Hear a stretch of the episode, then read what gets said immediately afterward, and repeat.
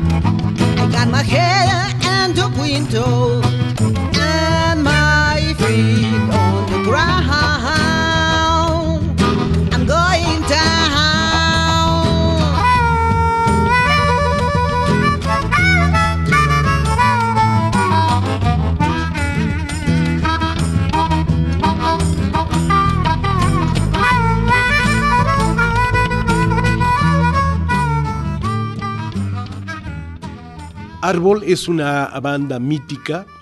Los chavitos que íbamos a los conciertos o a los hoyos funkis a ver a los grupos, cuando llegaba Árbol pasaba una magia extraordinaria.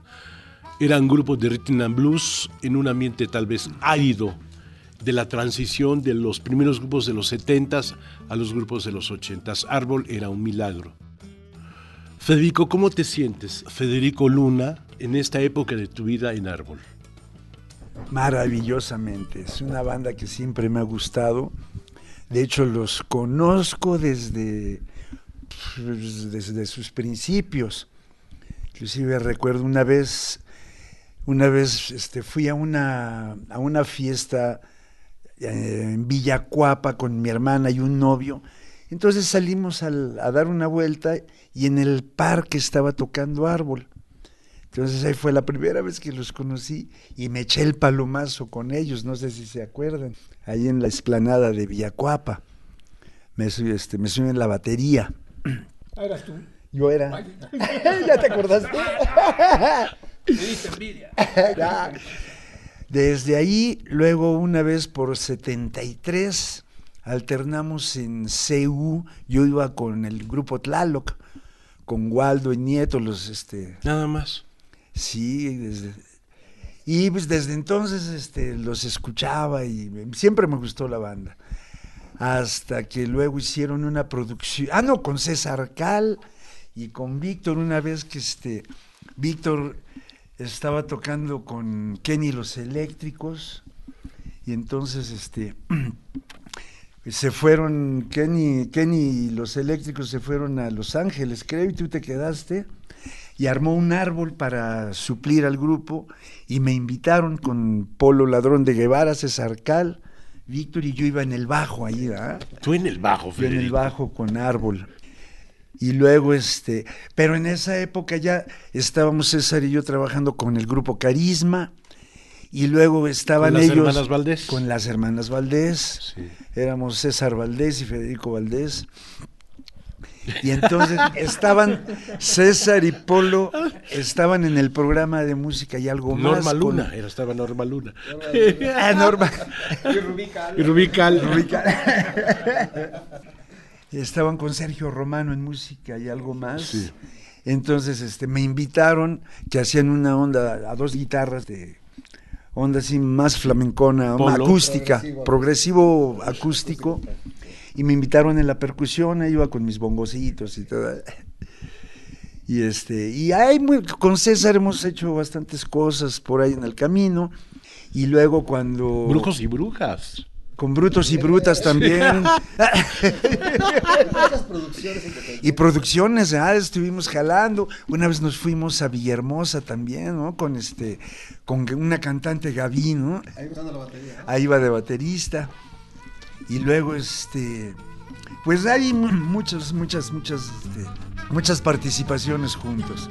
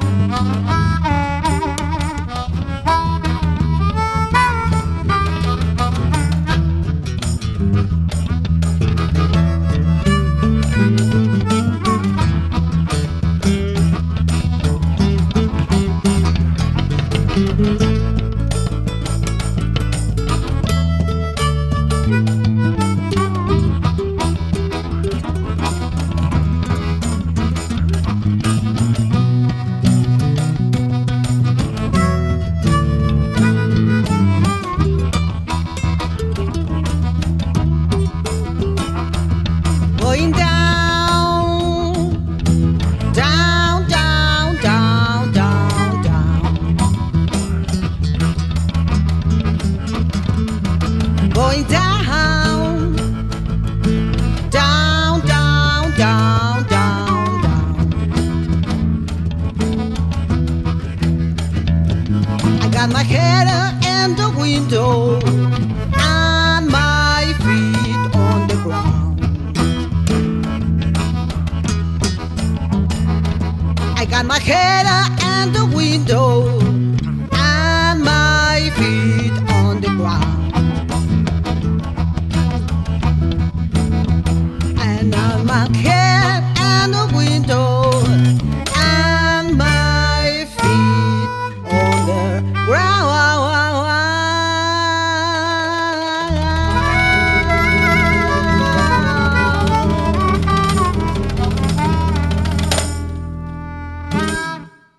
A Víctor Illaramendi lo conocemos porque pues siempre ha estado ahí tratando y lo logra de conservar a Árbol. Para Víctor es su banda primigenia.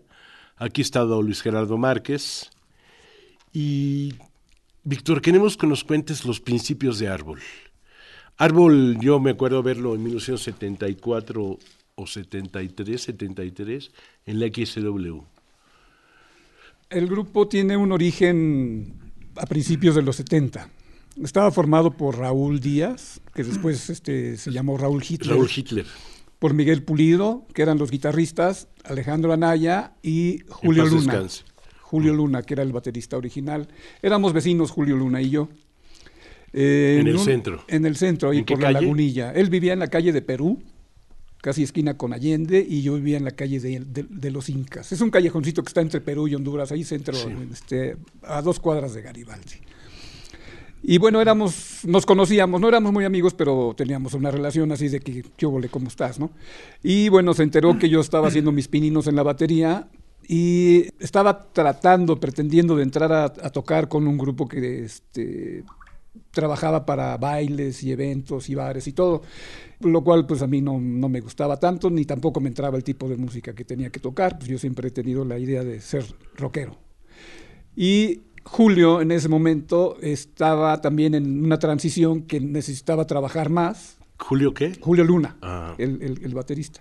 Entonces él me catafixió, ¿no? Me, me- me propuso que yo me fuera a tocar con Árbol y él se iba a tocar con este grupo de eventos. Se llamaba Sonido 13 el grupo y tocaban muy bien, era una banda, metales y todo. Entonces, este, pues acepté el cambio, dije, pues sí, yo quiero ir con un grupo de rock. Entonces llego a la casa de Alex Anaya. Este, ¿Dónde vivía Alex? el- Alex, Al- Alex vivía en la colonia Roma, en la calle de Durango 64. El edificio se cayó en el Sí, sí, fue la 85. tragedia. Estuvo muy cañón. Y bueno, este, voy a hacer la audición con Árbol, pues bien chavito, con una batería pues, bien chafa.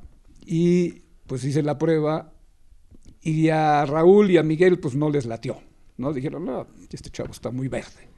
Pero Alejandro pues vio algo así como siempre fue, siempre fue así como mi hermano mayor. Y, y él fue el que abogó por mí y les dijo, bueno, pues denle- da- démosle chance a este chavito, tiene ganas, se ve que pues, puede hacer algo, vamos a darle un plazo de tres meses y en tres meses no agarra la onda, pues bye. Y mientras, Julio va a ir tocando las canciones y, y Víctor, las que se vaya aprendiendo, las va a ir tocando. Van a tocar los dos bateristas en, en- en- las- en los eventos.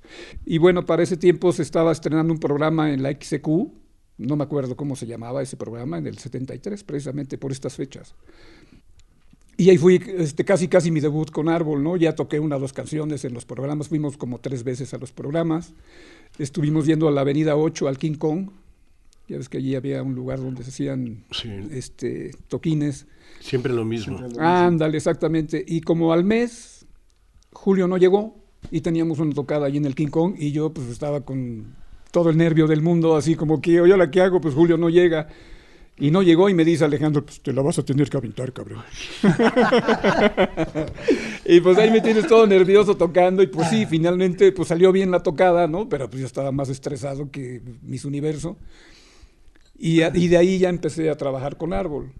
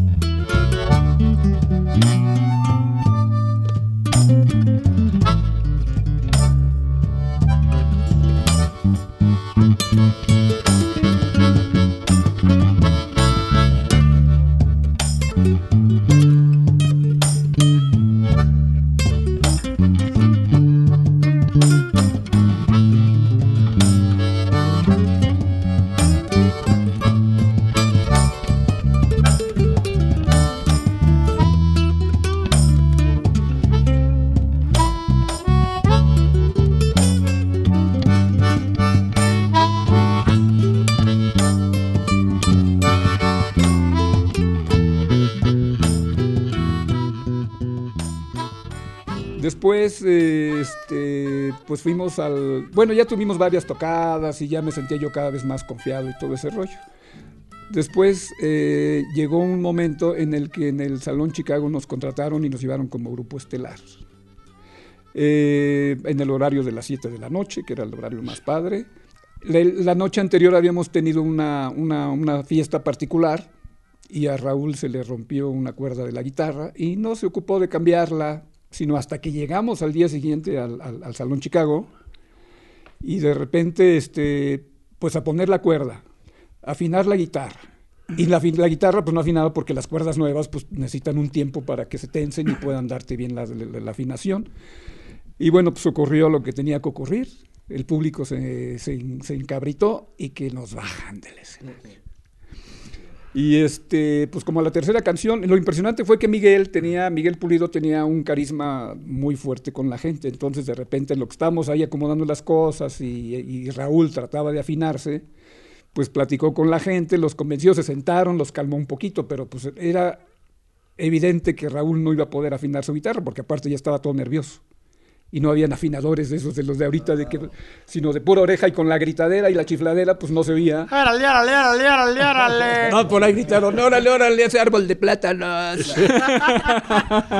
Pero bueno, entonces nos bajaron y en ese momento salimos del, del- del Salón Chicago y, este, y Raúl, pues ya definitivamente, bueno, le echamos la culpa a él, obvio, porque pues por su culpa Pues es responsabilidad. pasamos ¿no? esa experiencia tan amarga, pero en parte estuvo bien, bueno, las cosas ya están trazadas de, de por sí, ¿no? Entonces, este, pues él se salió, yo le hablé a Julio Espíndola, porque éramos vecinos, vivíamos en la misma calle de Incas, y pues él tocaba muy bien la guitarra, toca muy bien la guitarra, y aparte, este, pues habíamos hecho el grupito de ahí del barrio, ¿no? Ya tocábamos él y yo, en fiestecitas ahí de, de la colonia y todo eso.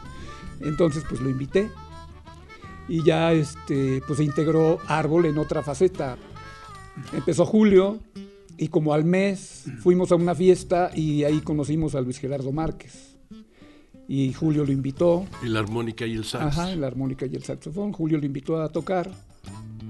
Ensayamos en casa de Alejandro, ensayamos como 15 días, nos agarramos la onda padre y ya jamás volvimos a ensayar. O sea, ya, ya llegamos a las tocadas directo, ¿no? Pero bueno, esa fue así a grandes rasgos la historia del, del primer álbum, ¿no? Al que, al que te refieres.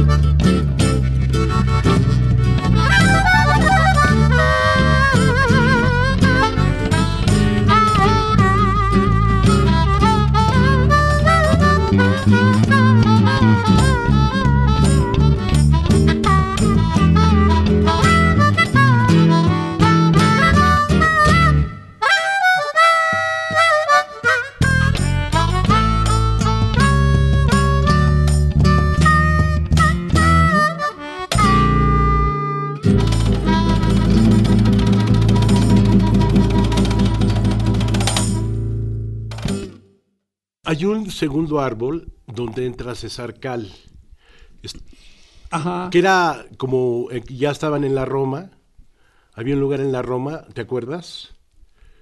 En Zaca- no, no era, claro, era la casa de Alejandro, pero que era un árbol itinerante. Pues mira, este, la, la cuestión se dio en momentos en los que Julio estaba tocando simultáneamente con Árbol y al Universo, con, con- Sí. con Miguel Suárez, Armando Suárez, Jorge, Jorge Reyes, Reyes.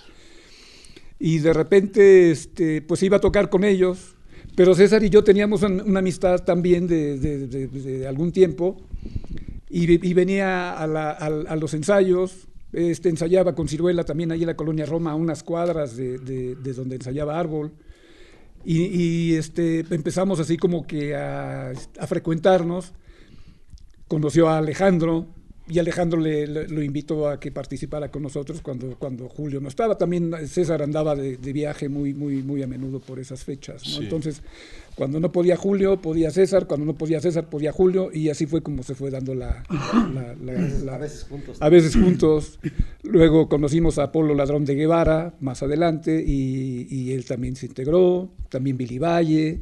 En fin, ha habido varias... este, Árbol ha sido una escuela.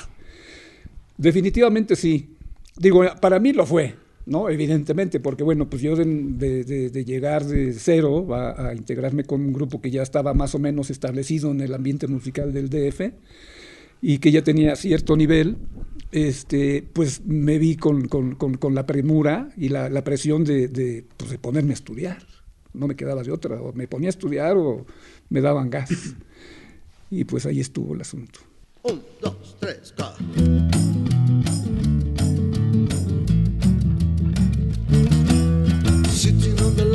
Waiting for my yaya. Sitting on the lawn, waiting for my little girl. Girl, you know I love you, yes, I really love you. Uh. Sitting on the ladder, waiting for my yaya. Sitting on the lawn, waiting for my little girl. Girl, you know I love you, yes, I really love you. Come, baby, hurry, don't make me worry. uh. Come, baby, hurry, don't make me worry. uh. Girl, you know I love you, yes, I really love you.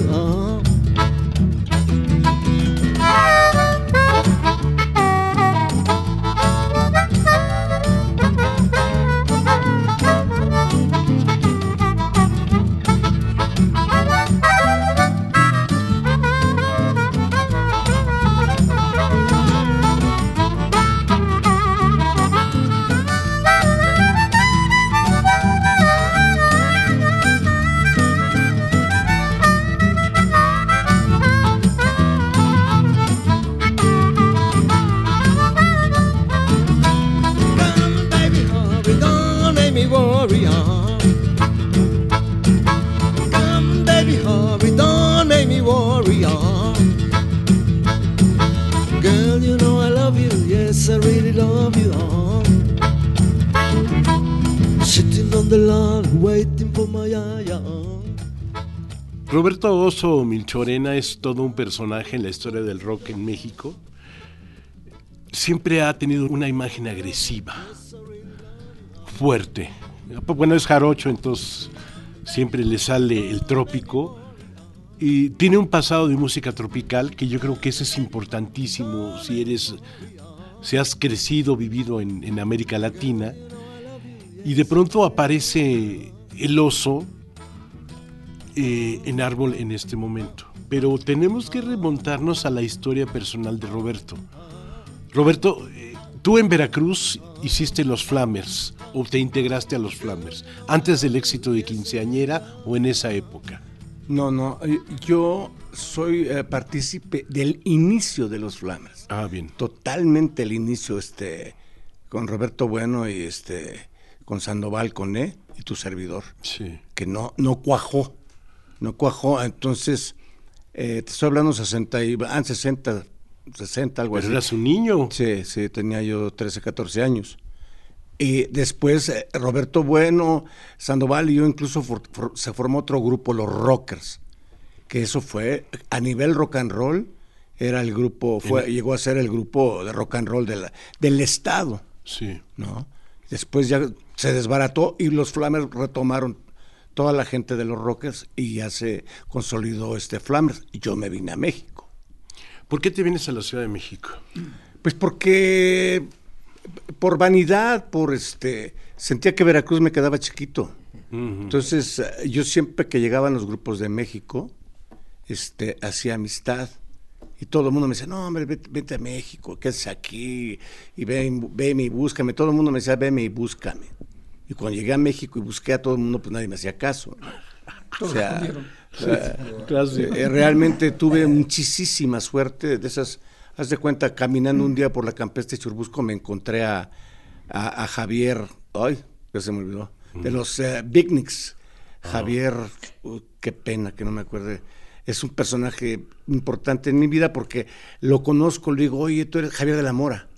Javier de la Mora, le digo, tú estabas en el Instituto México, sí, ¿verdad? Entonces nos platicamos, ¿verdad? Y del Instituto México salieron muchos este, rock and rolleros, los benditos Bignics, ¿no? Este, El mismo, no rock and rollero, Plácido Domingo, ¿no? Sí. Eh, salimos mucho rock and roll. Bueno, hago amistad con, con, con Javier de la Cueva y me dice que él tenía unos amigos que tenían un grupo que se llamaba Los Shakings y, y me llevó con los Shakings y era José Luis Quesadas, que pasé muchos tiempos tocando, le cambiamos el nombre de Shakings a Shakes. Y ahí me fui desarrollando en México. Tuve, tuve mucha suerte, ¿no? Porque en aquellos entonces no era tanta la demanda de grupos. Si tú tenías un buen equipo de sonido y tenías uno o dos smokings, uno de esos de, de colores, ya la, ya la hacías, porque no tenías que buscar trabajo, te iban a buscar. ¿No quieres hacer un programa de televisión? ¿No quieres grabar un disco? No había de que, oye, yo, no, era, no quieres, ¿no? Estaba en el tiempo de los cafés cantantes. Entonces, eh, a mí me tocó una época que realmente no había que batallar mucho.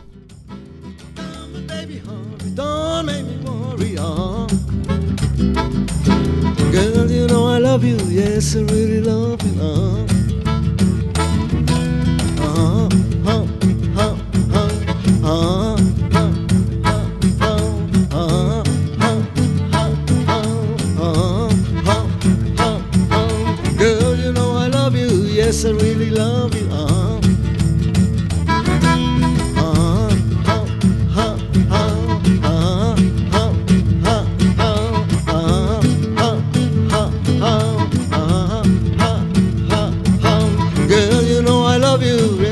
really love you. Speed it up. Uh, huh, huh, huh, uh, huh, huh, huh, uh, huh, huh. Girl, you know I love you, yes, I really love you. Uh, one more time. Huh, huh, huh. Grupo Árbol.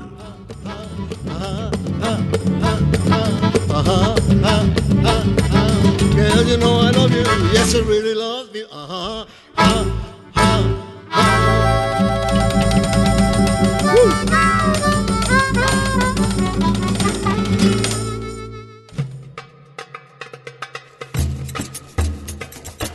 Pueblo de patinetas. Comentarios de rock, trova y cultura.